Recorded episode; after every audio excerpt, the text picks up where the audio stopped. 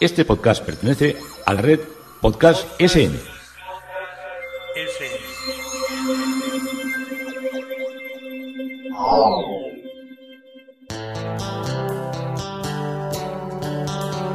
Historia con sentido.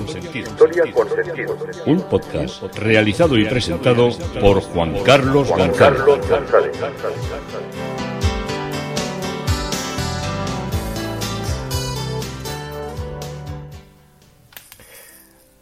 Un saludo a cuantos se acercan a través de las redes sociales, de Facebook, de Twitter, de mi página web Historia con Sentido y de la red de podcast Podcast SM.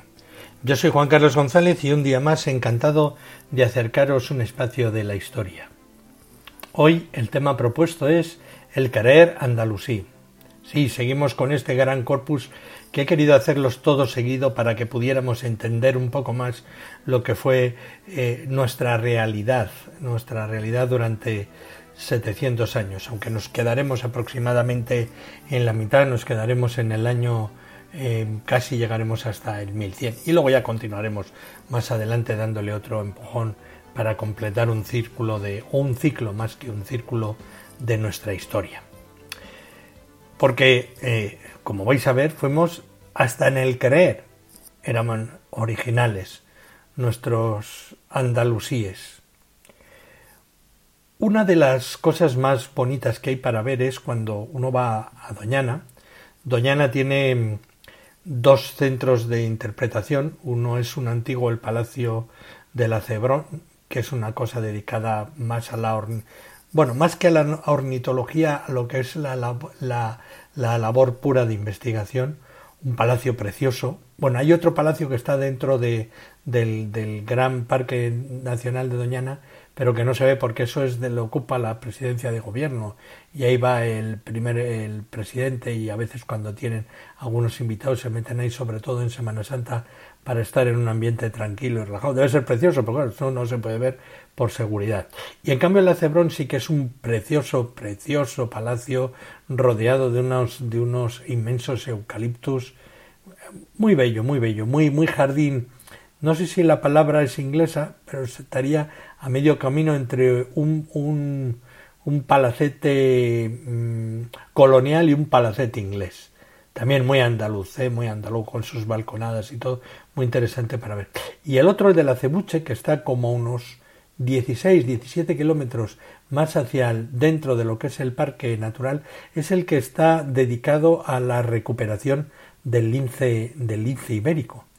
Y el lince ibérico mmm, eh, estuvo a punto de estuvo a punto de perderse porque eh, cuando eh, el hombre ha sobreexplotado todas las eh, todos los acuíferos, las pestes y los pesticidas han matado a, a, los conejos, pues el lince ibérico se quedó prácticamente exhausto, exhausto y sin fuerzas.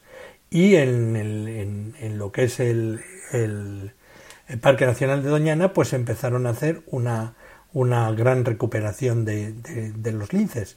Y allí montaron, porque había una cosa curiosa, el lince tiene que moverse cada día alrededor de 70 kilómetros. Imaginaros el movimiento, el trajín que llevan para arriba, para abajo, para un lado y para otro. Y tiene que comerse una media de tres, tiene que cazar por lo menos muchos, dos o tres conejos para, para sobrevivir a todo lo que era la, a todo lo que era, a todo lo que es esa, esa, ese gran desgaste que tiene como, como animal. Luego se daba otro problema, que en cautividad, el, ese animal como se movía tanto, en cautividad las hembras no desarrollaban celo. O sea, estaban con el macho y se tiraban ahí. El macho intentaría, intentaría por algún lado, entendéis la jugada, ¿no? Pero la hembra no quería ni para nada y, no, se dejaba cubrir y no se dejaba cubrir. Al final acababa peleándose con el macho o, eh, en la más absoluta pesadumbre dentro de un gran jaulón, pero no podían conseguir, no podían conseguir Idearon muchos, muchos, muchos, muchos, muchos temas y con algunas hembras que eran más dóciles. Bueno, al final consiguieron que las, que las hembras en cautividad, al menos algunas, desarrollaran celo y las pudieran, pudieran cubrirse y pudieran tener eh, cachorritos de lince que son preciosos.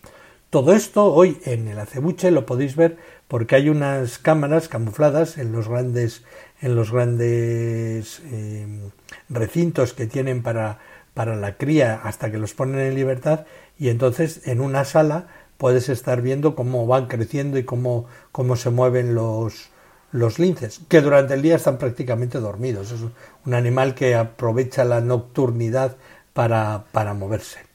Y se mueven por allí, por esas dunas impresionantes.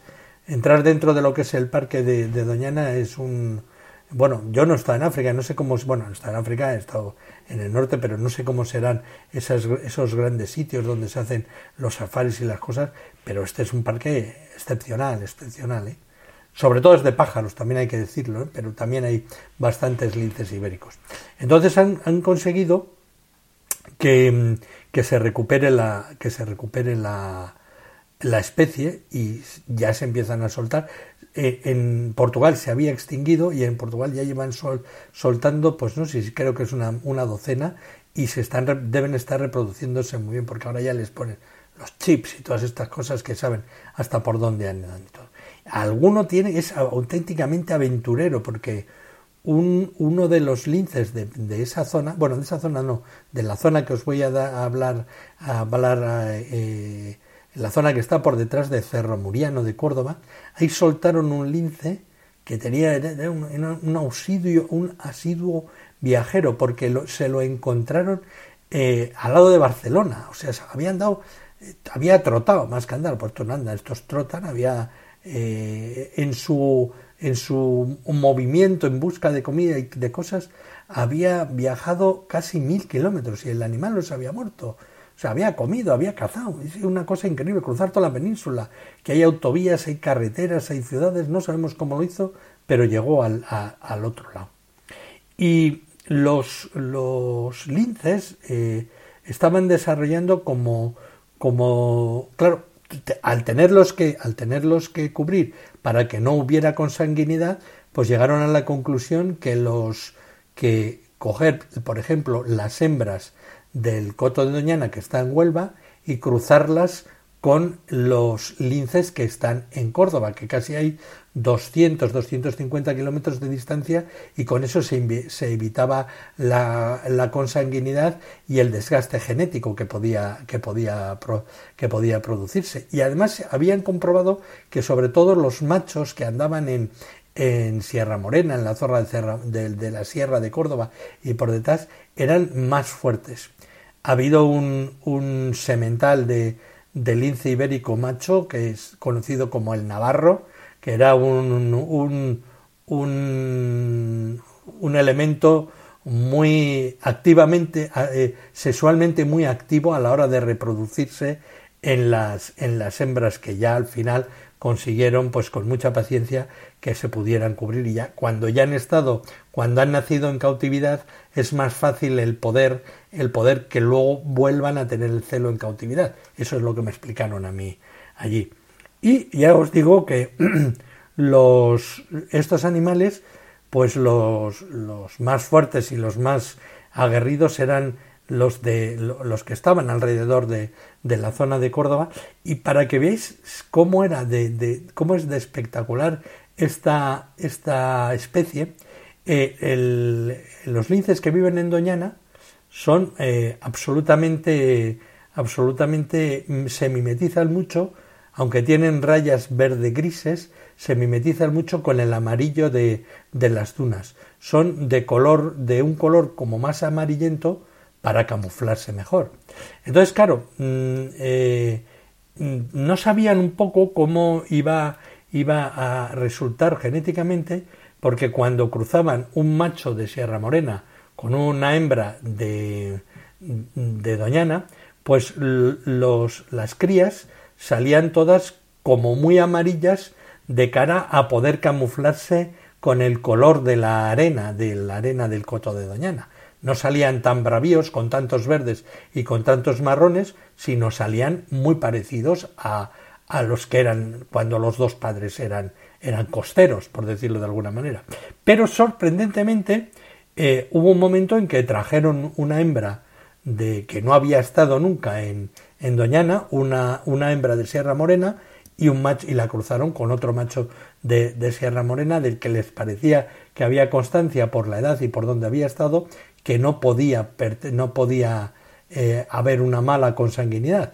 Entonces los cruzaron y sorprendentemente el animal en su genética cuando nacieron los, los, los cachorros de lince a los pocos días el pelo no salió como pensaban que tenían que salir genéticamente eh, más, más recios y más con el, con el color genético de la montaña, sino que salieron amarillos y fue todo muy, muy, se quedaron muy sorprendidos por la capacidad de adaptación. capacidad de adaptación y originalidad que tuvo también la religión islámica dentro de lo que fue el califato de Al-Ándalus, como vamos a ver. 200 años después de la entrada de, los musulmanes, eh, la región islámica mm, es ya no solo mayoritaria, sino que salvo excepciones es única prácticamente en el mundo en el mundo en el mundo en el mundo andalusí, evidentemente. Perdón. El territorio urbano está cubierto, por lo menos cuando en las ciudades y en las grandes villas, por una mezquita principal y por varias mezquitas menores que se asientan en lo que es la zona urbana. Las aldeas más minúsculas podían tener un morabito o capilla de un ermitaño donde se realizaba y se celebraba también el culto coránico. En el año 930, el año 317 de la Égira, tras saquear la Meca, los cármatas, una de las sectas chiíes ismailíes, que operaba en la península arábiga y que era famosa por su radicalismo islámico, se apoderan, se apoderan de la sagrada piedra o, o y la retuvieron durante veinte años, no dejando allí que fueran ni peregrinaciones ni nada. Y este acto, que se entendió en el mundo islámico como un sacrilegio, tuvo una repercusión excepcional en Al-Ándalus, pues fue lo que Abderramán III que había reinado, como os he contado, del 921 al 961 y que se había proclamado califa en el 929, argumentó, entre otras razones, que el califa abasí de Bagdad se manifestaba incapaz de proteger frente a los, a los herejes los santos lugares para ellos del Corán, la Meca y Medina. Y esta fue una de las causas por el que él se instituyó califa. La Meca era y es el santuario principal de, los musulmanes y es donde los peregrinos anualmente van, dan vueltas a la cava y llevan a cabo el resto de ritos de la peregrinación ritual que se celebra al mismo tiempo en todo lo que es el, mundo islámico. Medina era también importante porque allí se sitúa, se sitúa la tumba del profeta Mahoma que muere en el 632 y allí se desarrolló, desarrolló su actividad el jurista Malik Ben Anas.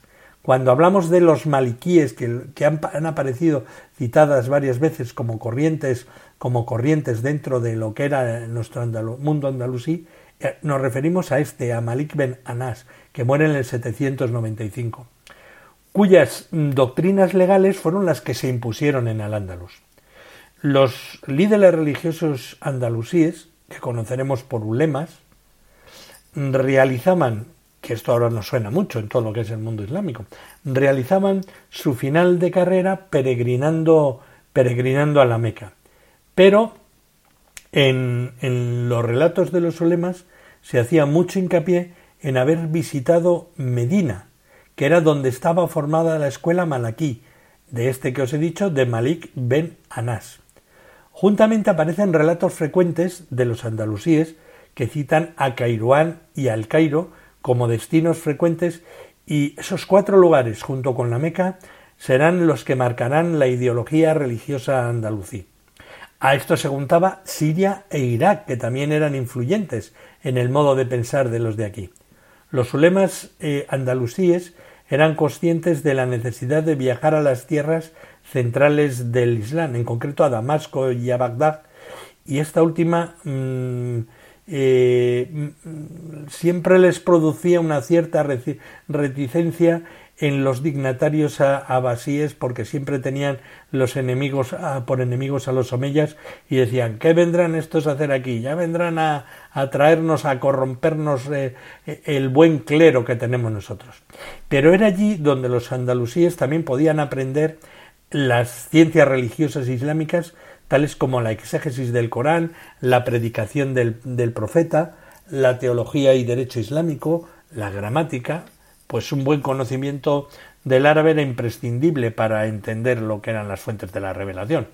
Y dentro de las muy numerosas conversiones cristianas al Islam, los ulemas tenían que dirigir a sus conversos, que entraban en la nueva religión cargados con las creencias que traían, con sus prácticas, con sus expectativas y con sus emociones, que eran las que formaban parte de su contexto religioso anterior, y era preciso controlar y limitar los efectos que estos podían tener en el grupo ya creyente, porque si entraban muchos cristianos de golpe o judíos, bueno, judíos era más difícil, pero habría muchos cristianos que tenían que entrar a la fuerza y estos eh, parece ser que una vez en una mezquita le pidieron al imán que les diera de comer y dijo, bueno, pues hasta aquí hemos llegado, hasta, aquí hemos llegado, no habéis entendido nada, le dijo de la, de la religión coránica. Bien, una de las, de las acciones extraordinarias que se encuentran de algunos ulemas de los primeros tiempos es que tenían un árbol que cuando ellos se inclinaban para rezar, el árbol se inclinaba y les imitaba. Esto lo hacían con una cuerda, claro está. Lo que hay detrás de esta historia es una forma de plasmar de una manera indeleble, por milagrosa, en la mente de los nuevos creyentes que esa forma de rezar era la, correcta y no aquella a la que ellos estaban anteriormente acostumbrados. Fueron variadísimas las formas en que se llevó a cabo el proceso de islamización, mediante el cual determinadas creencias y doctrinas consideradas islámicas se fueron plasmando eh, eh, en, prácticas en, eh, pues sí, en prácticas sociales, en el, el Islam fue llenando todo lo que era la sociedad con sus ritos y crear un ámbito en que fue eh, haciendo mayoritario en aquellas sociedades como el andalusí, en el que el desarrollo urbano estaba también favoreciendo la construcción de, un poderoso entramado de gestores del campo religioso. Como en el otro lado había los curas, pues en esta parte, los presbíteros, perdón, en esta parte estaban los ulemas. Los ulemas fueron las piezas claves de la islamización y pudiera parecer que, que, este estamento estaba en medio de un caos, al no existir unas instituciones académicas concretas, pero la realidad era otra, se cuidaba mucho la oralidad y la elocuencia en el sermón del viernes, que era el espejo del saber musulmán. Existían maestros y discípulos, eh, siendo en las mezquitas menores donde las comunidades pedían a la jerarquía un ulema, un, eh, a la jerarquía de los ulemas, un imán para la mezquita para que les dirigiera el culto. Lo normal no es que el que dirige la mezquita sea el que predique, lo normal es que venga uno de fuera a predicar los viernes y el que es de esa, de esa mezquita vaya a otra, a otra, a otra mezquita a predicar. Hoy en día todavía se da eso, por eso cuando hay problemas, pues son más difíciles de, de identificar dónde está el elemento, el elemento distorsionador de la, de la voluntad, de la, de, la, de la doctrina musulmana, no de la voluntad. Bien, la dedicación al saber islámico facilitaba la, la entrada de una nobleza del conocimiento a la que pertenecía indistintamente cualquier, cualquiera que fuera el origen étnico. Siempre tengamos en cuenta que los más que había eran árabes, pero los bereberes tenían otra lengua y tenían más dificultades de comprensión con el idioma de, del, del, árabe coránico, pero la brillantez de, de, un predicador, aunque fuera, aunque no fuera árabe en origen, pues le elevaba a la cúpula del, eh, del poder, incluso si era un moladí, si había sido un cristiano convertido. Sin embargo, las corrientes y la liturgia islámica, tal vez por su lejanía en el confín del mundo conocido, inclinó eh, la balanza hacia un tipo de Islam bastante conservador. La escuela jurídico-rabínica imperante era la de Malik, Maliki, y las otras escuelas jurídicas como la ANAFI y la SAJAFI llevaba, eh, llevaba prácticamente a, la expulsión del, del ulema y si detectaba alguna teología racionalista como la Matuzalí o la Chillí u otro tipo de herejía, pues podían incluso pagarlo con la vida porque esto estaba como muy como muy penado en lo que era en lo que era el desarrollo el desarrollo musulmán. La escuela Anafi eh, había penetrado en un primer momento en la península ibérica, como ocurrió en el norte de, África, pero los omeyas cordobeses impidieron que prosperara porque la asociaba con sus enemigos, que eran los chiíes en general y los califas abasides en particular. El antichiismo en un mundo enteramente suní, como era el omeya, fue uno de los signos diferenciadores del Islam andalusí, al estar muy marcada la unidad política en torno a los omeyas. Ellos, eh, los eh, andalusíes fueron suníes, como son ahora en Marruecos y como es la mayoría de casi todos los musulmanes que hay en, nuestro país. Los omeyas se habían hecho con el poder en Oriente sobre la base de su oposición a la doctrina eh, por la cual los herederos del profeta tenían que ser sus descendientes directos, en concreto a través de los hijos que tuvo a Fátima, hija del profeta, con Ali B. Abid Talib, primo de este. Los chiíes pensaban que si bien eran los descendientes los herederos, sólo los chiíes podían ser los intérpretes en exclusiva del mensaje revelado. En el Al-Ándalus Omeya hubo extremistas pro-omeyas que llevaron su antichiismo hasta tal punto de llegar a negar la legitimidad del, propio primo de Mahoma como cuarto califa ortodoxo y querer eliminar su recuerdo para evitar cualquier punto de coincidencia con el chiismo de éste.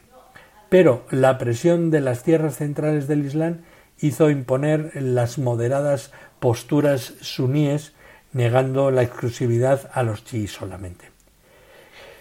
Que este punto de vista suní se impusiera no deja de ser llamativo no sólo mm, por el antichiismo de los omeyes cordobeses, que habían heredado de sus antepasados de Damasco, sino que tenía que hacer frente a una expresión nueva a la vez que constante de los chiíes. Una dinastía ismaelí, la Fatimí, se había hecho con el poder en el norte de África, estableciendo un califato norteafricano que le amenazaba desde el punto de vista doctrinal, porque eran chiíes, como políticamente y en el plano militar, zona controlada mediante pactos por los omeyas, como hemos visto en lo que era el actual reino de Marruecos, la zona de Argelia y la zona de Túnez y de Libia. En gran medida fue el temor religioso lo que le llevó a Abderramán III a intitularse califa. El califa Fatimí se vanagloriaba de ser descendiente de Mahoma, de poseer la revelación de absoluta y de la capacidad de hacer milagros. Como califa suní, Abderramán III no podía pretender lo mismo, porque era como mucho más racional todo lo que era el mundo que aquí vivíamos. Por eso decía que éramos tan originales como los como los linces de Sierra Morena. Lo que sí podía hacer el califa era eh, elevar su dignidad y patrocinio sobre el mundo religioso.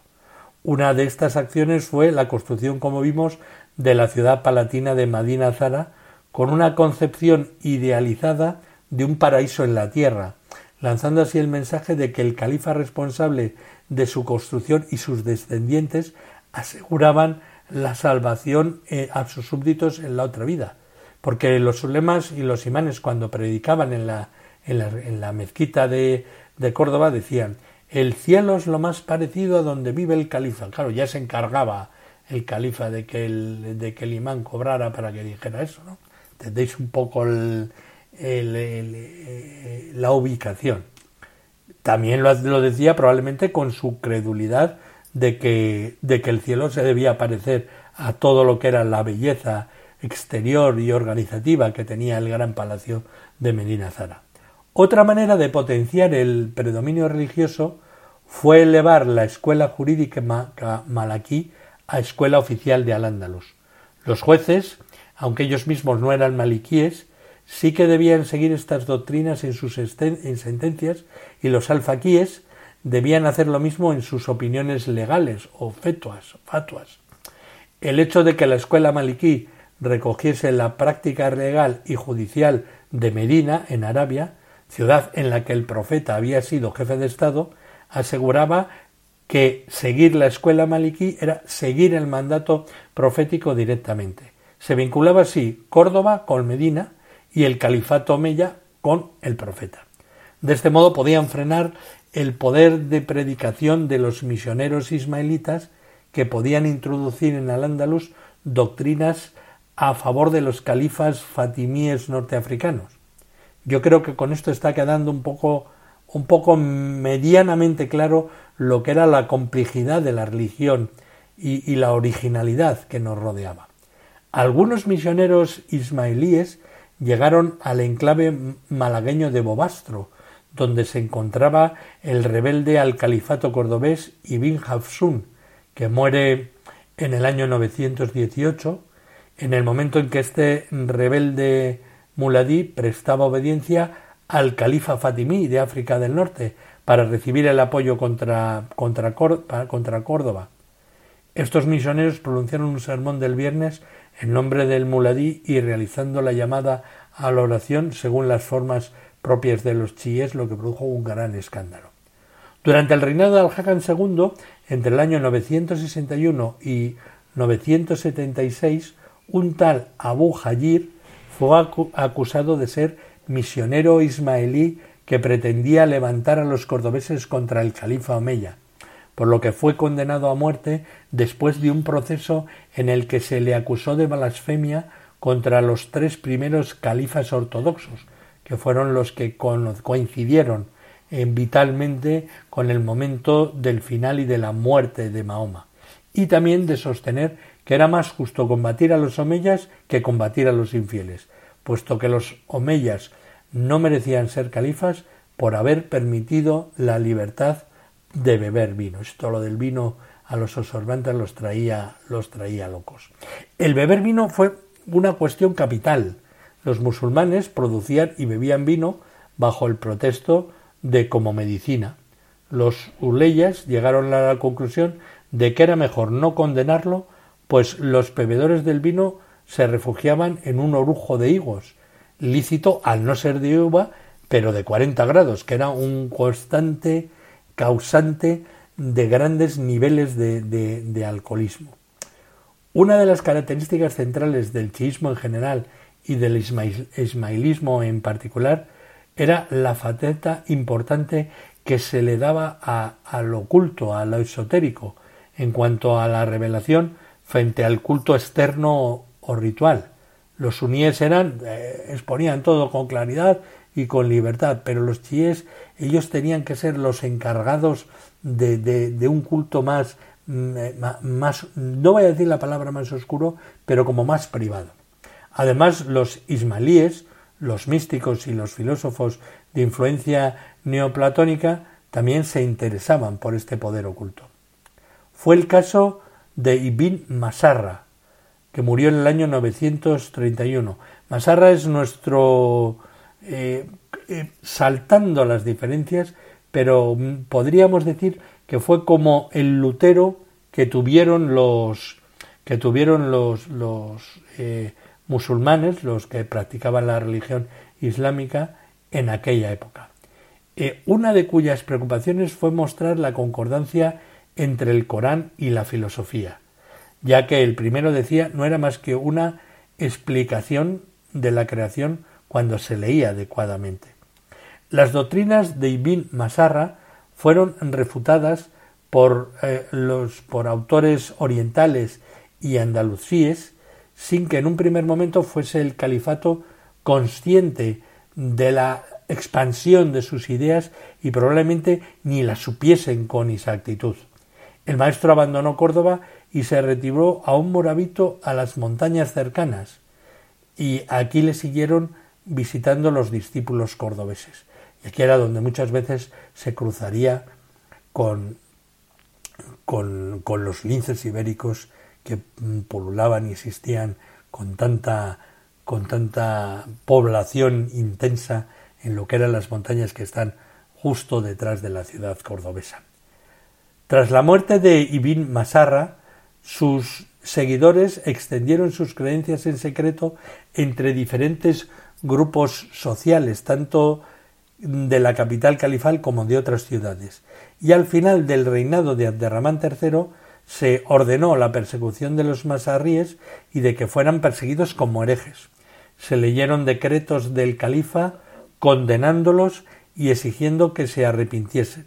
Y en la gran mezquita de Córdoba en los años 952, 956, 957 y más tarde en 966 se leyeron decretos contra el mazarrismo. Estos decretos fueron enviados también a las provincias para que fuesen leídos en todas las mezquitas, y al mismo tiempo se ordenó que sus gobernadores y comandantes militares investigasen los secretos de los masarríes y escribieran una lista de sospechosos, y se dieron cuenta de que el mensaje se extendía de un modo imparable. Los que se oponían a los masarríes eh, afirman mm, de ellos que creían que el Corán era creado, no inspirado, y debatían sobre las señales de Dios y negaban el arrepentimiento y la intercesión.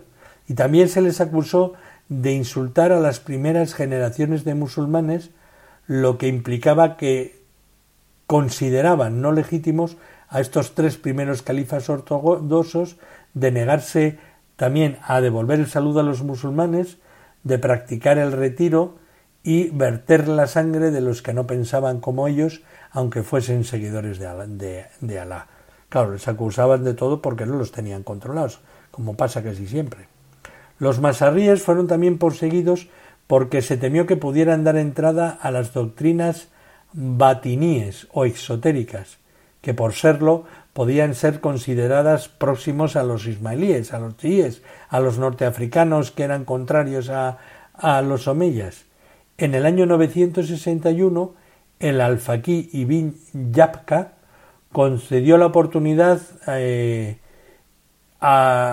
y, el, arrepentimiento para que se arrepintieran a un grupo de masarríes, hubo una especie de amnistía y ordenó quemar sus libros. Pero eh, lo normal era que los masarríes, esta originalidad hispánica, eh, hispano-andalusí, fueran eh, perseguidos como herejes, pero no como infieles, porque se hacía, mm, pese a ello, cuando si los mataban, o si se, se morían y se descubría que eran de esta línea, se hacía la oración fúnebre final como si fuera un fiel normal. Y se han encontrado casos de seguidores de este maestro andalusí en épocas posteriores con unas doctrinas ya marcadamente más radicales, eh, de manera que la producción no acabó con esta y la persecución, iba que la producción no la persecución, no acabó con esta tendencia religiosa. El panorama intelectual del siglo eh, X, como fue muy rico y muy plural, el Calí de Córdoba durante la persecución de los masarríes fue Mundir Absaid, no era maliquí sino zairí, seguidor de una doctrina jurídico-teológica que consistía en que no se debían seguir las opiniones recibidas por los fundadores de las escuelas, sino que había que ir directamente a las fuentes de la, de la revelación, eh, prestando atención a, su sentido externo.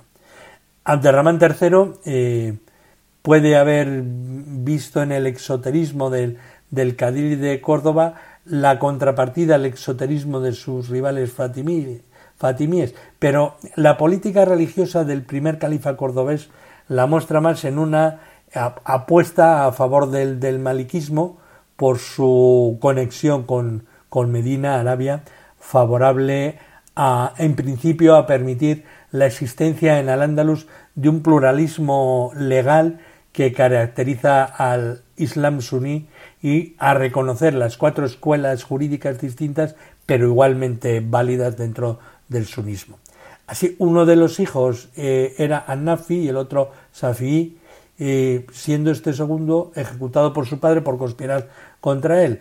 Y a partir de ese momento el safiismo quedó reducido a una opción minoritaria al tiempo que lo que este movimiento ofrecía en determinados en términos de, una mayor sistematización legal y, mayor rigor, acabó siendo adoptado por algunos malaquíes, dando lugar a un maliquismo reformado. Al final, todos volvieron a, a, vivir un, a vivir un orden.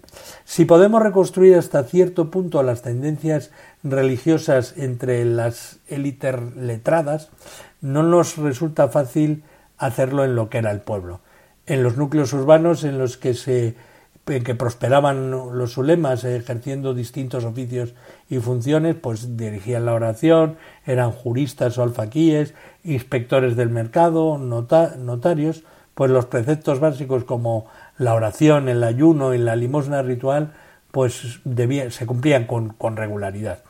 Y estas prácticas rituales afectaban a las relaciones del creyente con Dios, aunque también influían en la vida cotidiana, puesto que en gran medida la marcaban socialmente y le distinguían del que no es musulmán y el buen fiel del que no lo era.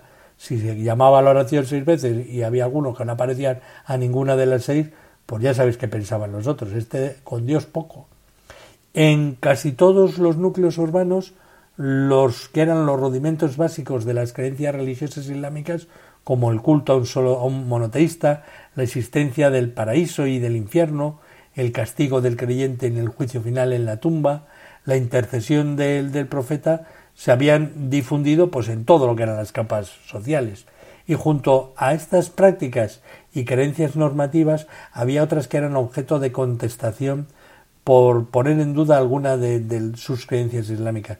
Se trataba, por ejemplo, de ciertas eh, solemnidades en las cuales se juntaban en un buen acuerdo el, eh, la gente que era creyente cristiana con la gente que era, que era islámica. Y eh, había algunos problemas, como eran las plañideras en los funerales y la visita a las tumbas de, de los santones. No hay mucha información de la época meya por lo que denota la existencia de un Islam popular que, incluya, por ejemplo, el poder milagroso de, tumbas de santones. Pero eh, había rituales que se, que se cumplían de una manera muy estricta, como eran la circuncisión y el cortar el pelo a los niños. Eh, y una, como os digo, una de las cosas que más reprobaban los ulemas eran las lamentaciones en los entierros con plañideras eh, profesionales, costumbre que luego pasó al cristianismo. Los ulemas mantenían que lamentarse por la muerte de alguien se podía entender como un rechazo a, aceptar una decisión de Dios, decisión que sólo la divinidad podía tomar desde su infinita sabiduría. Pues si se ha muerto, se ha muerto porque lo ha querido Dios. Para los ulemas se trataba de una práctica heredada de la época del paganismo, mientras que la actitud correcta debía ser la resignación y la aceptación del destino marcado por Dios. Esto en parte se parecía mucho a los cristianos y, a los judíos. Una tradición del profeta Mahoma permitió que se cantase en las bodas y que se llorase en los entierros, pero que no hubiese lamentaciones. Como conclusión, la emoción de los que han perdido a un ser querido no puede reprimirse, por lo cual no está mal llorar, pero no lo es el, lamentarse porque la muerte ha llegado, ya que si ha llegado, perdón, es porque Dios lo ha querido. Y así con este eh, esta imploración final ante la pérdida de los seres queridos y cómo la interpretó se interpretó en el creer andalusí, llegó al final de este capítulo de hoy que os acerca otro espacio de la historia del gran hecho andalusí peninsular. Yo soy Juan Carlos González y un día más encantado de haberos podido acercar esta historia.